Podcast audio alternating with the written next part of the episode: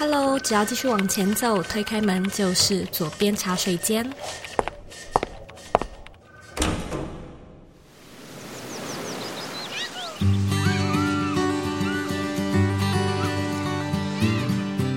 现在在收听的是《左边茶水间》第两百一十三集。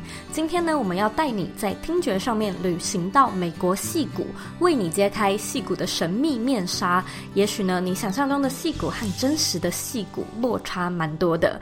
那这几周呢，因为我们正在宣传我跟风传媒还有《华尔街日报》的合作，所以呢，都会特别选择与海外职涯还有国外生活有关的主题跟你做分享。那今天呢，我们则是邀请。到在美国生活三十多年的鲈鱼大哥来到茶水间，和你分享他在戏谷的所见所闻。那在节目开始之前呢，我一样要来跟你分享我们近期的《华尔街日报》还有风传媒的合作。这个呢是一个 VVIP 的订阅方案。那订阅了之后呢，你可以获得《华尔街日报》的中英日三语的独家授权内容，可以获得风传媒零广告的精选文章，还可以呢免费参加美国《华尔街日报》所举办的线上趋势论坛或者是精英沙龙等线上活动。那《华尔街日报》呢，主要是一个专门为精英决策阶层的人所设计的政治还有经济内容，所以分享的题材呢，大部分都是国际的经济脉动、呃，世界政局、投资动向、科技趋势、企业管理等资讯。如果说呢，你想要锻炼自己的英文能力，或者是掌握国外第一线的金融趋势，拓展自己的国际观、商业思维，提升独立思考还有实时分析的能力，我相信呢，这次所推出的 VVIP 订阅方案就是一个。非常适合你的阅读还有学习方案。这次的方案呢，非常的超值。我们从原价将近一万四千元台币的价格，现在呢谈到一个方案是一年的订阅只要四千元台币有找的价格，等于说一天不到新台币十五元，你就可以享有《华尔街日报》的精选授权内容。那如果说呢，你对这个订阅方案感兴趣的话呢，也欢迎你直接在网址上输入 zoeyk 点 co 写线 WSJ，你输入的时候呢，记得 WSJ 这三个字一定要是大写，你才可以进到方案的介绍页面来去看到活动的详情。那在活动期间呢，我们还会送出就是我的亲笔签名书，还有手写明信片，或者是 AHC 的保养品作为订阅礼物送给你。那在今天的节目里呢，我们锁定是在聊矽谷这个地方的多元人文。那我相信呢，你一定听过矽谷这个词，因为它是全世界最知名的科技产业汇集地，例如脸书、谷歌、Apple、Tesla、Amazon 其实都聚集在这里。矽谷的英文呢叫做 Silicon Valley，之所以会有这个名称呢，是因为过去就是当地的企业大部分呢是从事加工制造，他们制造高精度的矽。半导体的行业还有电脑工业，所以“矽”这个字呢，就是它的由来。那“谷”这个字呢，是因为矽谷的位置，它是在美国的西岸。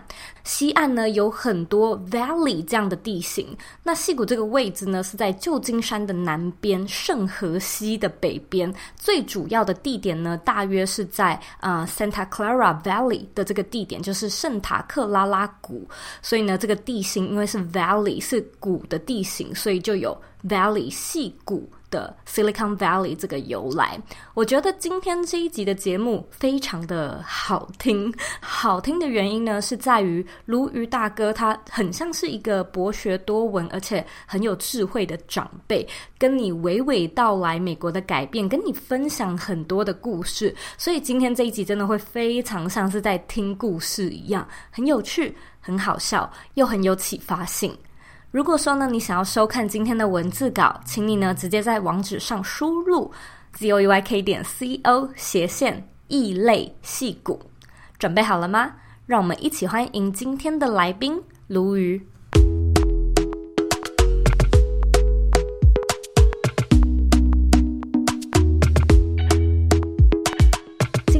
非常荣幸能够邀请到鲈鱼大哥来到左边茶水间。我相信有一些听众可能不太熟悉这位作家是谁。他现在跟我一样人在美国，所以我们现在就是密西根、加州远端连线，会来聊聊今天的新书，也就是鲈鱼大哥的新书《异类矽谷》。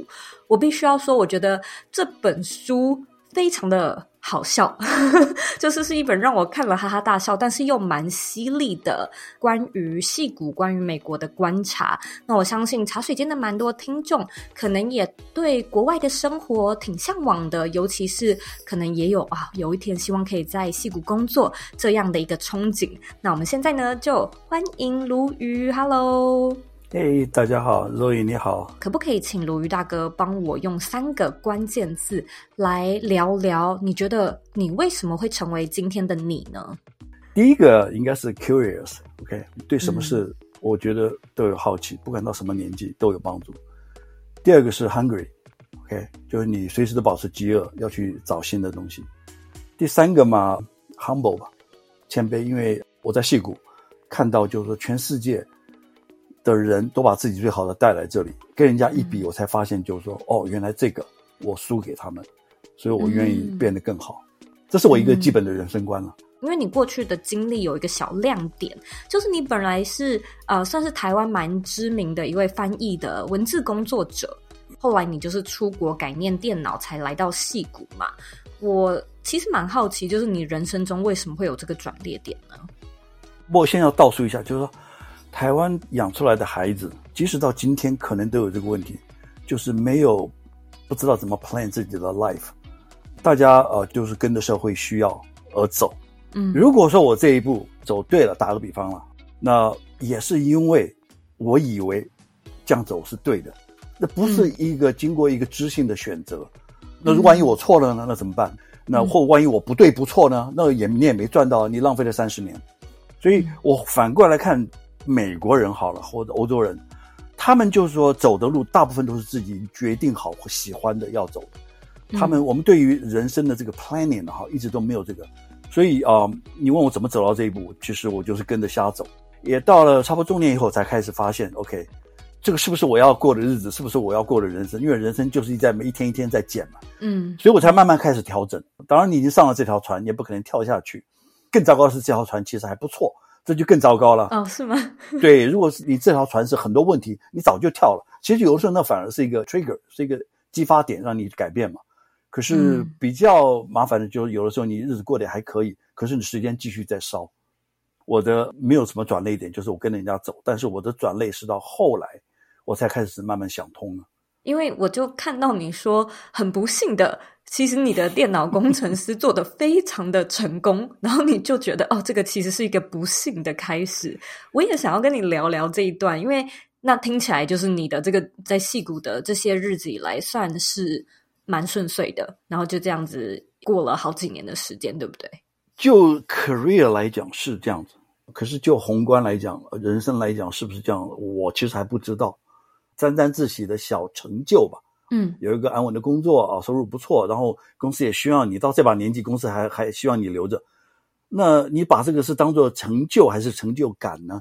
嗯，成就未必能 transfer into 成就感，我常觉得这两回事。所以假设你在好比说你学业、工作、事业上有一点点成就的话呢，请你不要忘记去继续去找你的成就感，成就感其实很容易。所以我现在我在努力做这些东西了。那就说，从工程师到现在，可以说是斜杠生活的转捩点好了。为什么呢？就是工作也好好的啊，为什么会突然让你有这个启发，觉得说，诶，我的工作经验、工作履历很丰富，但是人生履历好像有点空白，是有什么样的转捩点才有这样的觉察吗？诶，我丢一个很重的名字，Steve Jobs。嗯，贾伯斯。他已经得知道他得癌症，可是全世界没有人知道。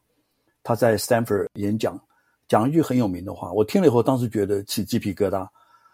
他大意是说，不要过别人要你过的日子，不要过社会期望你过的日子。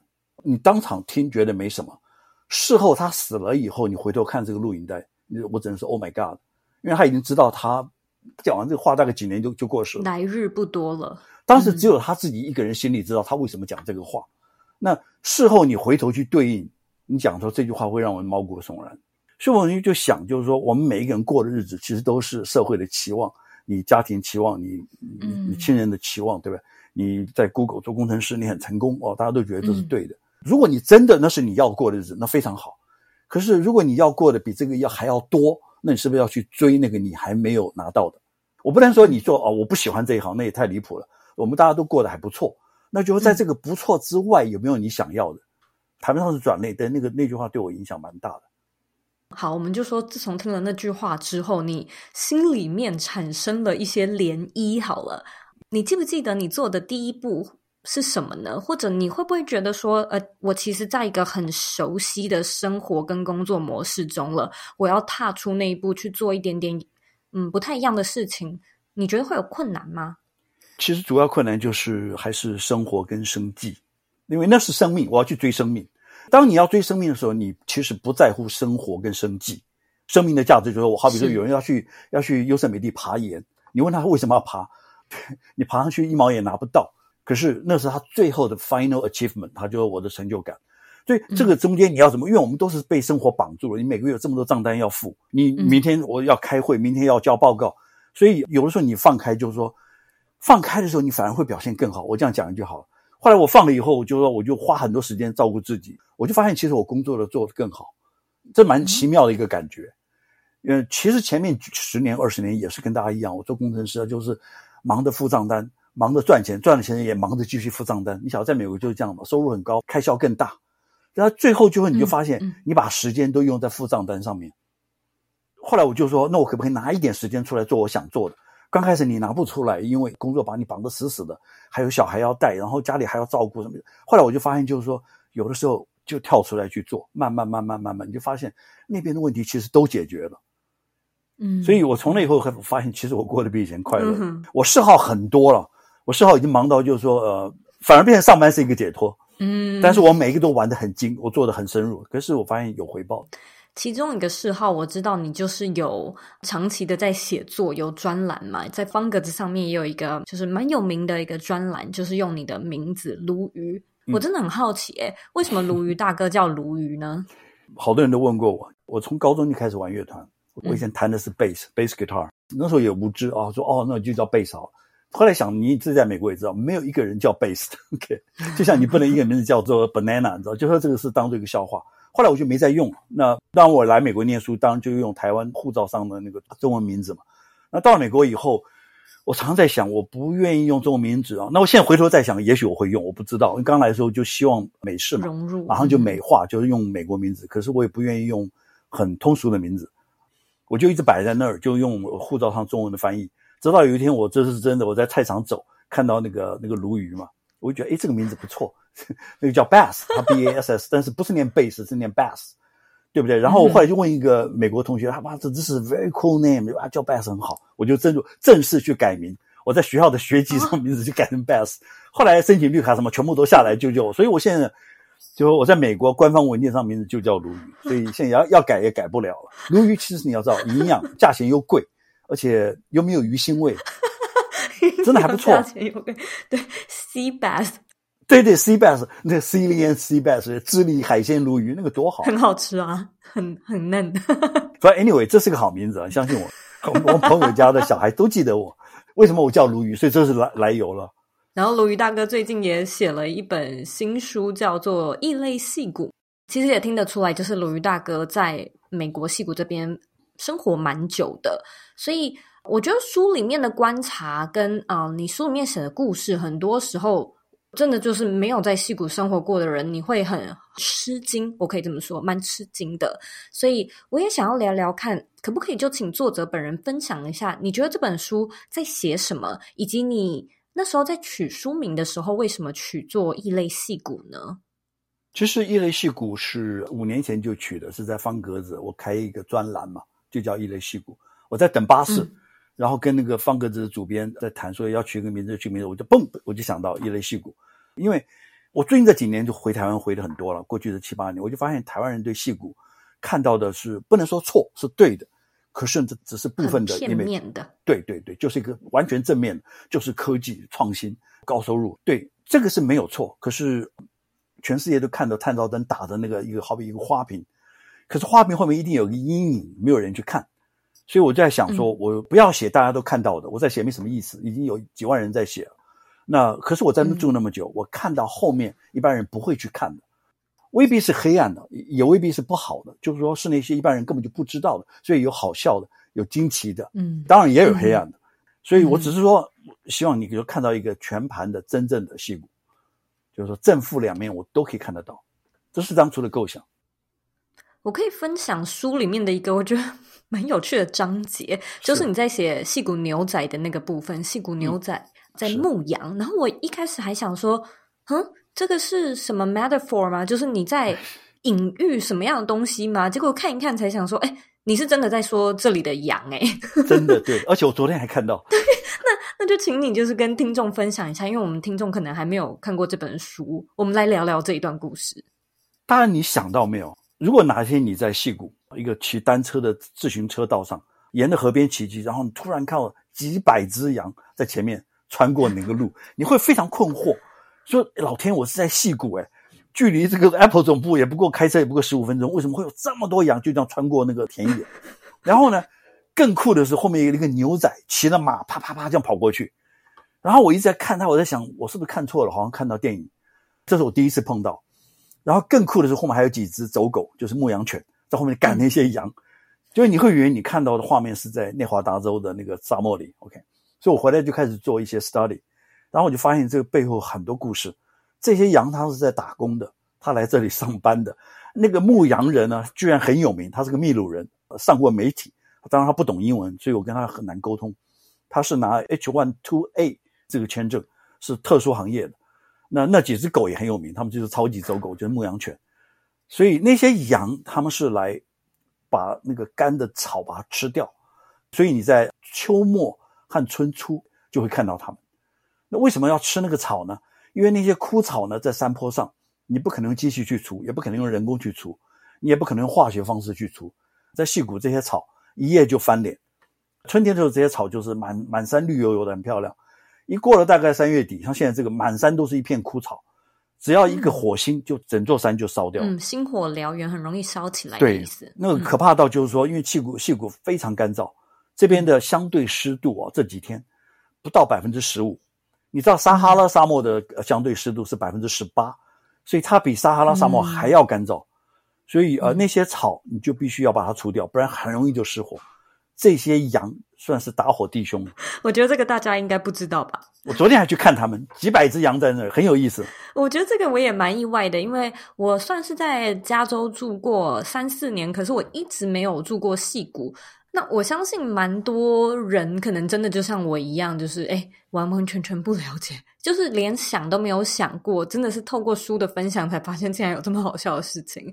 我也想要问问看，就是鲁豫大哥，你觉得？自己对于戏骨最喜欢什么，以及最不喜欢什么样的地方呢？我最喜欢的是他的包容，因为你在戏骨你就看到他会做这么成功，其实不是科技，我在书里面有提过，是他的文化，他对一切都包容。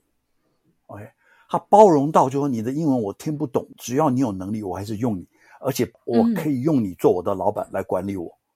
嗯我相信这样像有这种心胸的或这种包容度的，在世界上，这种国家或这种地区其实不多。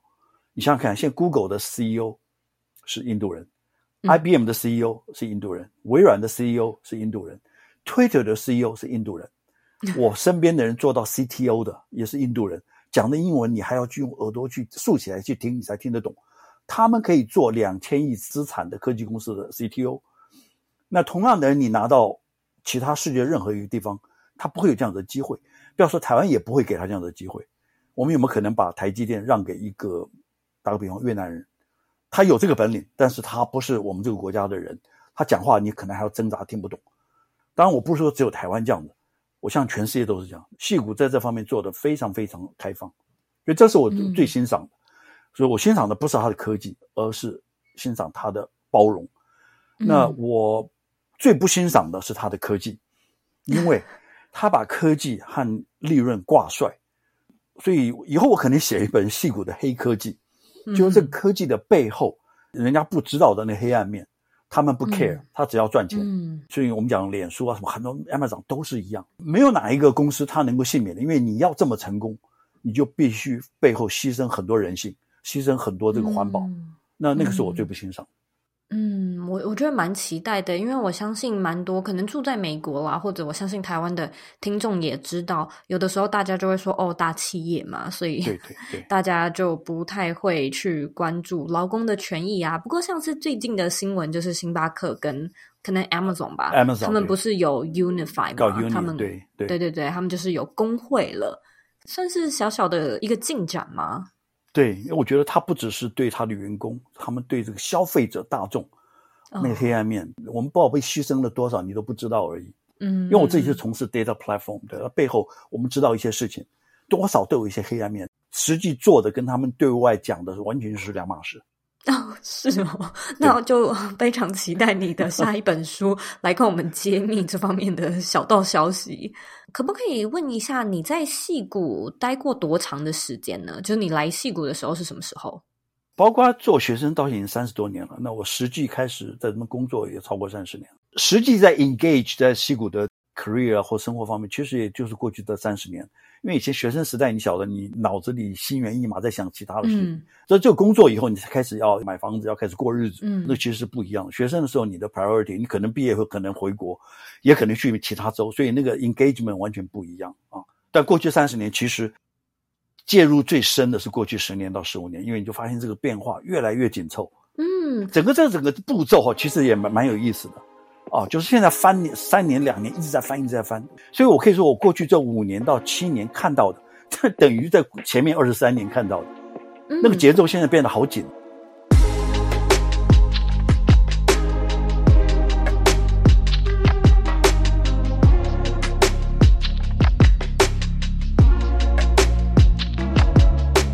好的阅读就是通往理想生活的捷径。左边茶水间近期与风传媒还有华尔街日报一起合作，推出了一套 VVIP 的订阅方案。订阅之后呢，你可以获得华尔街日报的中英日三语独家授权内容，可以获得风传媒零广告的精选文章，还可以免费参加美国华尔街日报所举办的线上趋势论坛，还有精英沙龙等线上活动。那如果说你没有听过华尔街日报，的话呢，它是一个专门在为精英决策阶层的人所设计的内外政治还有经济内容，所以从国际经济脉动、世界政局、投资动向、科技趋势、企业管理等资讯，都是《华尔街日报》最主要在分享的题材。如果说呢，你想要锻炼自己的英语阅读能力，想要掌握国外第一线的金融趋势，拓展自己的国际观，还有商业思维，或者想要提升独立思考，还有时事分析的能力，我们这次呢所推出的 VVIP 方案就是非常适合你的阅读还有学习方案。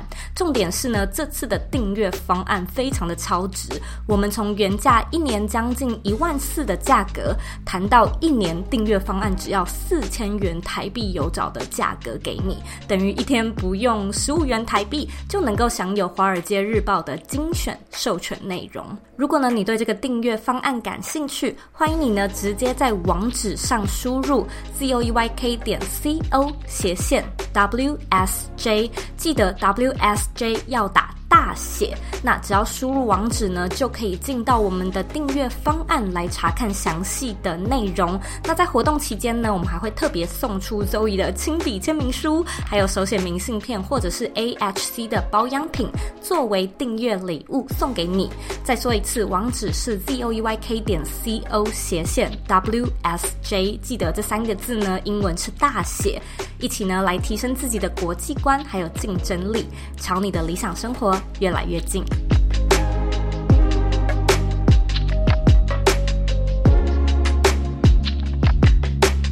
我想要请鲈鱼大哥帮我们形容一下，你刚开始在戏谷工作的时候，那个那个生态、那个样貌，可不可以帮我们形容长什么样子呢？呃，差别超大的。那个时候，我记得我第一个工作，嗯、很明显的，我是在美国，公司百分之七十都是白人，工程部门哦，工程师都是白人。嗯，所以我明显的知道，哦，我是外国人，然后说，哦，我是来这里替人家打工，这是别人的公司，这是别人的国家，这是别人的文化。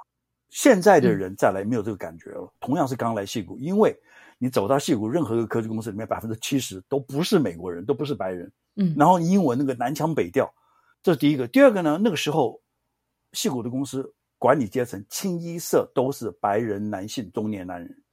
嗯，那你就自然就觉得他们是权威，他们就是对的，他们是 leader，我就要听从他们的。所以那时候戏骨还是采用这种传统的管理方式，就是说呃，leadership is, is everything，、嗯、而且是 male 对中年男人。所以慢慢慢慢这几年，我是觉得最大的改变是从 Google 介入这个，只要 Google 介入每一个行业，那个行业就会翻盘。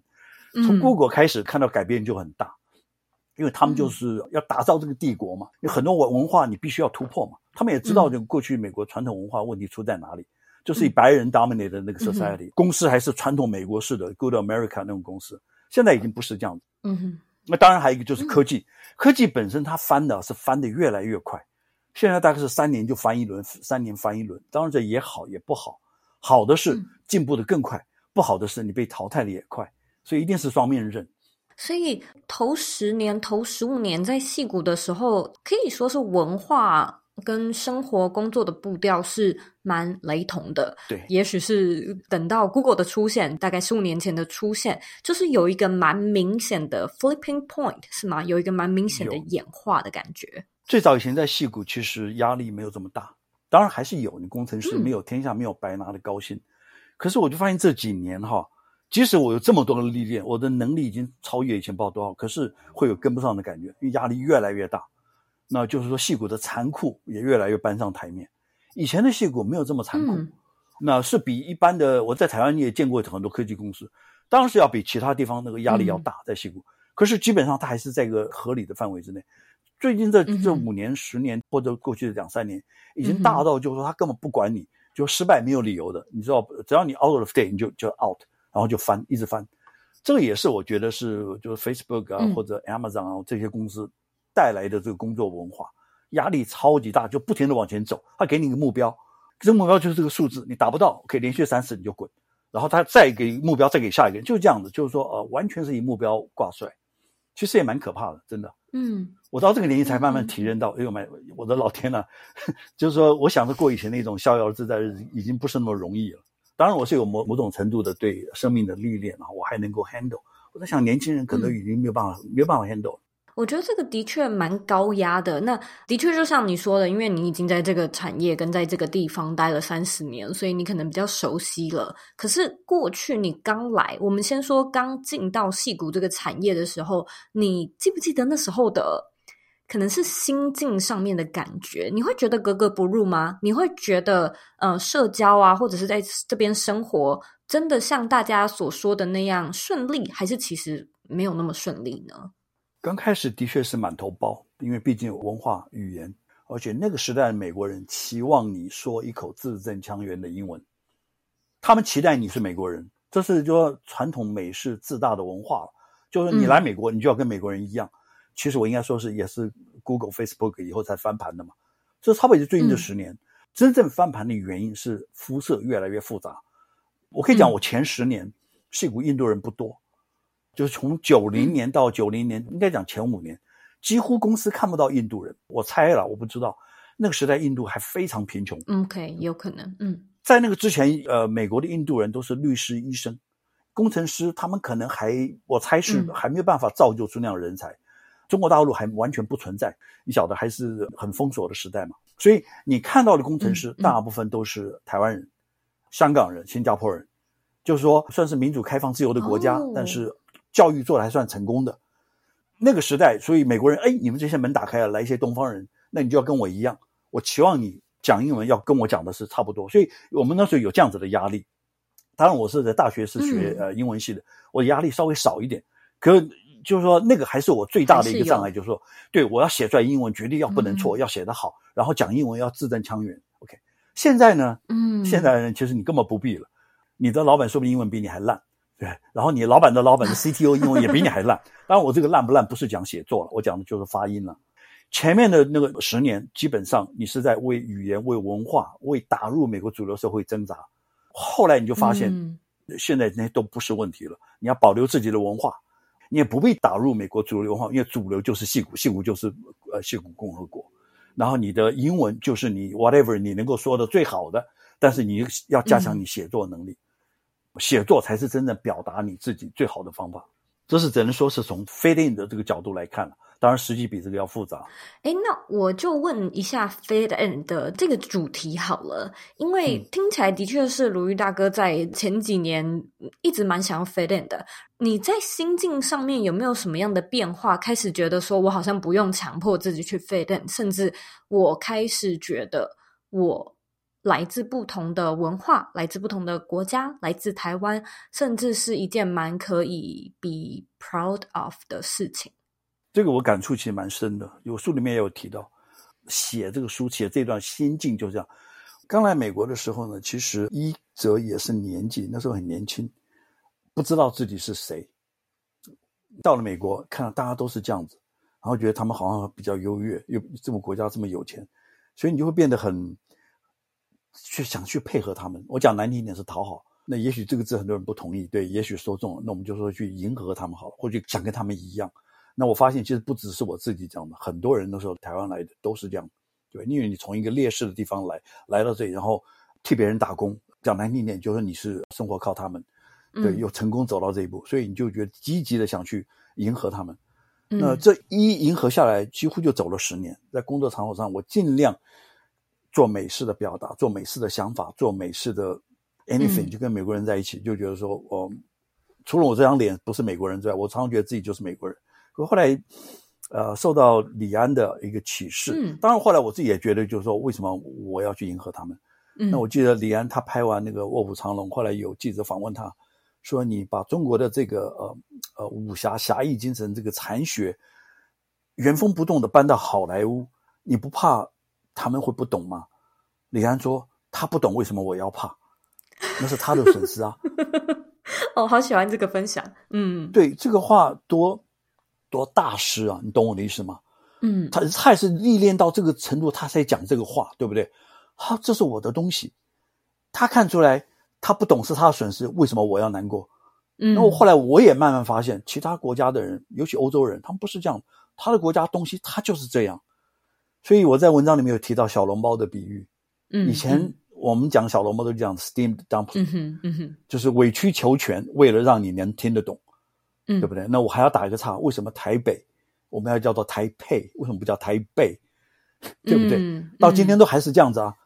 这个东西就叫做台北，为什么我要到你的耳朵前面，为了让你听起来顺耳，我把它改成台北？当然这是英国人翻译的了，我知道这个的背后有故事。那为什么我们现在不能把它改过来？我们就叫台北，你听不懂，你活该。日本人不会这样子啊，对吧？德国人也是，其实法国人都不会这样子。所以，戏骨的文化给我一个提醒：每一个国家的人来到这里，我就是原汁原味。我原来我台式，我就是这个样子，我就叫小笼包。你不懂，那你活该。所以 这几年，我觉得这个意识大大抬头。我觉得我非常非常荣幸，我很高兴，我不必再去委曲求全，做一个假的美国人。我觉得这是一段蛮棒的分享诶，尤其我觉得蛮好笑的是，那时候我们呃，我跟我先生住在加州嘛，住在 LA 的时候，我们就蛮常去吃鼎泰丰的。那他也问我，就是鼎泰丰是什么意思？小笼包就在 menu 上面那个，我小笼包，鼎泰丰就叫小笼包，就是英文也叫小笼包这样子。呃，他就问我说是什么意思，然后我也解释了一下，然后我也觉得。对啊，蛮好的。就是我应该要解释这个东西，它不应该叫做 steamed dumpling，因为它就是小笼包。对，那久了以后，他也接受了。日本人 sushi 叫做 sushi，对不对？他不会翻成英文叫做 rice roll。如果它叫做 rice roll，这个东西还能吃吗？韩国人 泡菜叫做青制 kimchi。嗯，你有没有听过哪一个韩国人讲泡菜讲说呃 sour 什么 cabbage，或者是是、嗯、对吧？他们没有这样讲嘛？那为什么到了我们台湾人，我们就是 就是百般的迎合别人？嗯，以前没有人去思考这些问题，嗯，就我们没有去思考这些小地方，你有没有表达自己？嗯，那李安算是我觉得他那个卧虎藏龙是大概已经有二十多年了，他在那个时代他就想这个电影，我就觉得说哇，讲的好有道理，所以我就开始就改成、嗯、我就是要这个样子，我就讲中文，你不懂活该。我觉得在鲈鱼大哥的身上可以感觉到，你是一个蛮有好奇心，而且蛮有年轻的心的特质。那我觉得这可能也是你一边担任工程师，戏骨工程师，然后又一边在网络上面写专栏，然后还在下了班之后组乐团，还骑登山车。你不要忘了，我骑得很疯狂。哦，对对对对，呃，我想问问看，你觉得？这些特质可以说是你与生俱来的特质吗？还是说随着年纪增长，你发现你好像慢慢培养出自己的好奇心，越来越愿意尝试？我会这么问，是因为我发现的确有两类人，有一类的人他就是天生就蛮有好奇心，什么都爱试；那有一类人是他可能这辈子真的是花好多力气跟时间去迎合社会，然后做一个乖宝宝，所以就是到了某一个年纪，可能也觉得我该交代的我都交代了。那我现在呢，就是属于我的我的时代了，我可以比较尽情的做我自己。你觉得你是哪一个呢？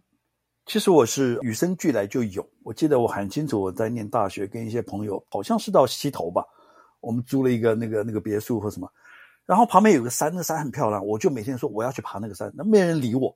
他们大到溪头嘛，你就是吃吃喝喝在森林里面走，我就说我要去爬那个山，讲最后没人没人理我，我就自己去了。那时候才发现，老天呐，我跟人家不太一样，我不太正常。不太正常。对，那委曲求全来到美国，为了生计，为了生活，为了学业，为了工作，对你这些东西都得放弃嘛。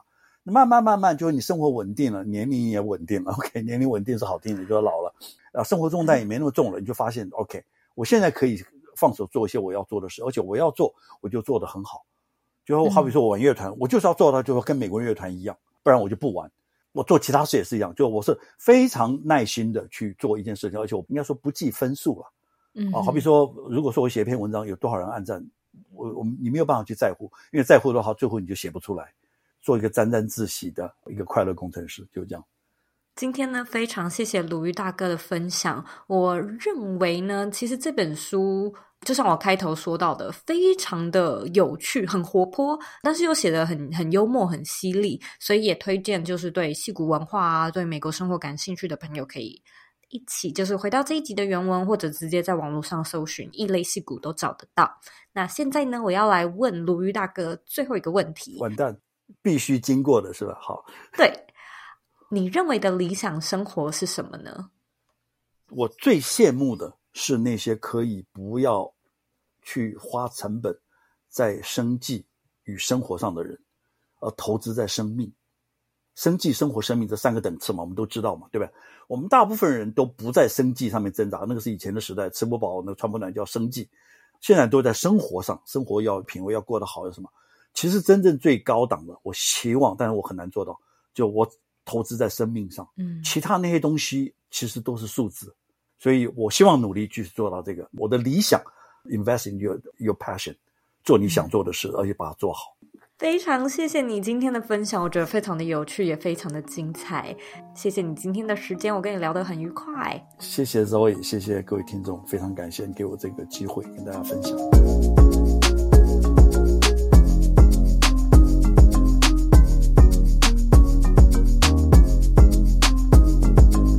今天的重点整理一。生活在现代的我们真的非常非常的幸运，因为呢，在过去的年代，其实你的人生和职涯发展基本上呢，就是跟着社会的需要而走。你心里呢，可能从来都不会知道这样做对不对、好不好。如果说真的朝这个方向前进，也可能只是因为你以为这样走是对的，是一个可以被认可的成功路径，但却不是一个知性的选择。在美国生活超过三十年的鲈鱼大哥表示，欧洲。中美国大部分的孩子都是有意识的选择自己未来想要走什么样的职涯道路。鲈鱼呢，是当年就是跟着别人瞎走，中年的时候呢，才开始思考自己理想生活的样貌。鲈鱼感叹，最糟糕的呢，就是这条路 这条船走得还不错，所以因为呢生活过得去，你就没有一个非得要离开或者是非得要改变的理由。如果说职涯不顺遂，生活不快乐，或许呢你。早就会开始起步改变了，所以说呢，不是那么的顺遂，搞不好也是一件蛮好的事情。因为最怕的呢，就是一切都还可以，所以就这样子过了二十年、三十年。让鲈鱼大哥很受启发的是贾伯斯曾经说过的一句话，他的原文呢是 “Your time is limited, so don't waste it living someone else's life”。他的意思呢，就是说我们在这个世界上的时间真的。是有限的，现在不去追求你想要的生活，又要等到什么时候呢？二，问到鲈鱼最喜欢和最不喜欢戏骨的地方，他说最不喜欢的呢是它的科技，因为现在许多的科技都和利润有所挂钩，因此牺牲了许多人性、环保、道德的牵扯。但他最欣赏的地方呢，则是戏骨对于文化的包容。例如，现在 Google、IBM、微软、Twitter 的 CEO 都是印度人，台湾的台积电或者是知名的国产企业，是否也能够这么的有包包容心，把机会呢让给来自越南或者是印度的人呢？我相信，尽管实力再坚强，这或许都不是一时之间可以很快做到的事情。其实整个世界呢，都有着对于自国种族的偏袒性嘛。就是我们去看日本，去看德国，其实全世界都是一样的。只有矽谷这么开放，能够呢在产业与科技的面前，就是放下成见，放下文化差异，努力去看见彼此的。优点，然后互相学习，这个呢，其实是鲈鱼大哥最欣赏戏骨的地方。三，鲈鱼大哥说，过去在戏骨工作时，其实管理阶层清一色都是美国的中年白人男性，那现在呢，则变成百分之七十都不是当地美国人，英文南腔北调也非常的正常。他的观察呢，是从 Google 开始改变的。当 Google 把多元文化带进矽谷，聘请更多女性领导，还有海外精英，矽谷的人种与肤色也越来越复杂。从过去美国人期待你讲就是字正腔圆的英文，到现在呢，变成你老板的英文可能都比你还差。所以在过去的前二十年，鲈鱼大哥认为，每一个在美国工作的外国人都在为语言、文化，还有打入美国主流社会而挣扎。现在呢，则是整个意识形态大转变，大家呢都在努力的保存自己的文化。以前可能不知道自己是谁，对自己的身份也没有那么的认同，总感觉白人比较优越、比较有钱，想要去迎合、讨好他们。但是呢，鲈鱼也受到李安导演的启发，他觉得说啊，真。正大师级的智慧，就是要把原汁原味的台式呈现出来。那这个其实也是矽古文化带给我们最重要的提醒。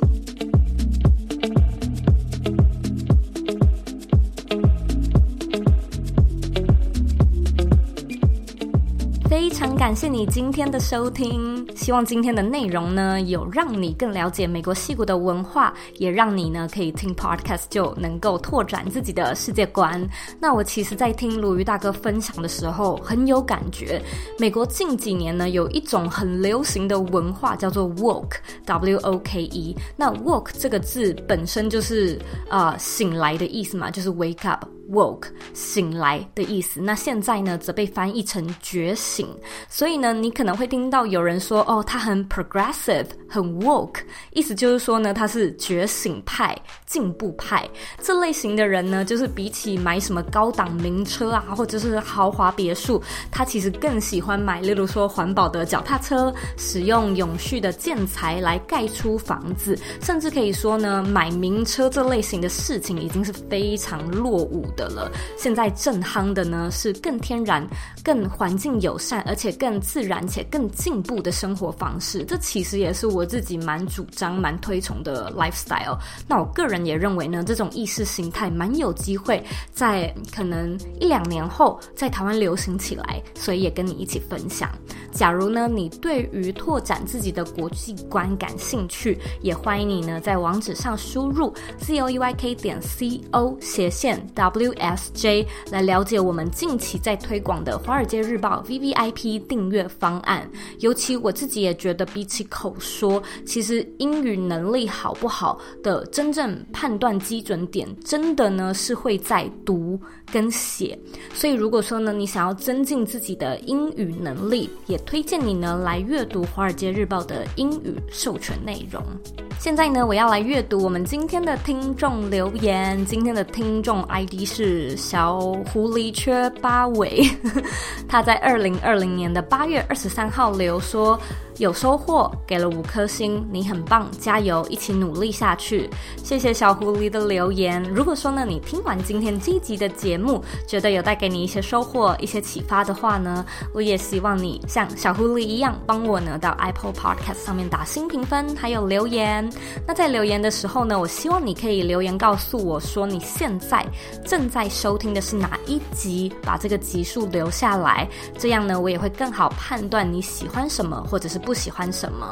别忘了花一点时间按下订阅键，订阅这个频道，然后把这个节目呢分享给身边你认为会有需要的人，或者你认为很重要的人。我们现在呢在脸书上面也有一个私密的社团，你可以在脸书上搜寻“理想生活设计”，就可以找到我们，并且加入这个社团。假设呢，你还有任何其他想听的主题，你也可以回到我的 IG，在我的精选动态上面呢，找到许愿池的这个精选动态，然后留下你想要我分享的主题，或者是想要我邀请的来宾。还有其他问题的话呢，也欢迎你回到我的网站或者是 Instagram 上面找我。我的网站网址呢和 IG 的账号一样是 zoyk 点 co。你可以截图这一集的节目，然后分享到你的 IG 线动上面，并且 tag 我，让我知道你有在收听，以及让我知道你听完这一集节目之后有什么样的想法。最后的最后呢，我知道你是非常忙碌的。我也知道呢，你可以选择去做很多很多其他的事情，但是呢，你却选择来收听这一集的节目，而且还听到最后，我是真的非常非常的感谢你。现在呢，我想要花一点时间跟你说，你是你人生的负责人，你有权利也有能力去过你真正热爱的人生。我们下次见喽。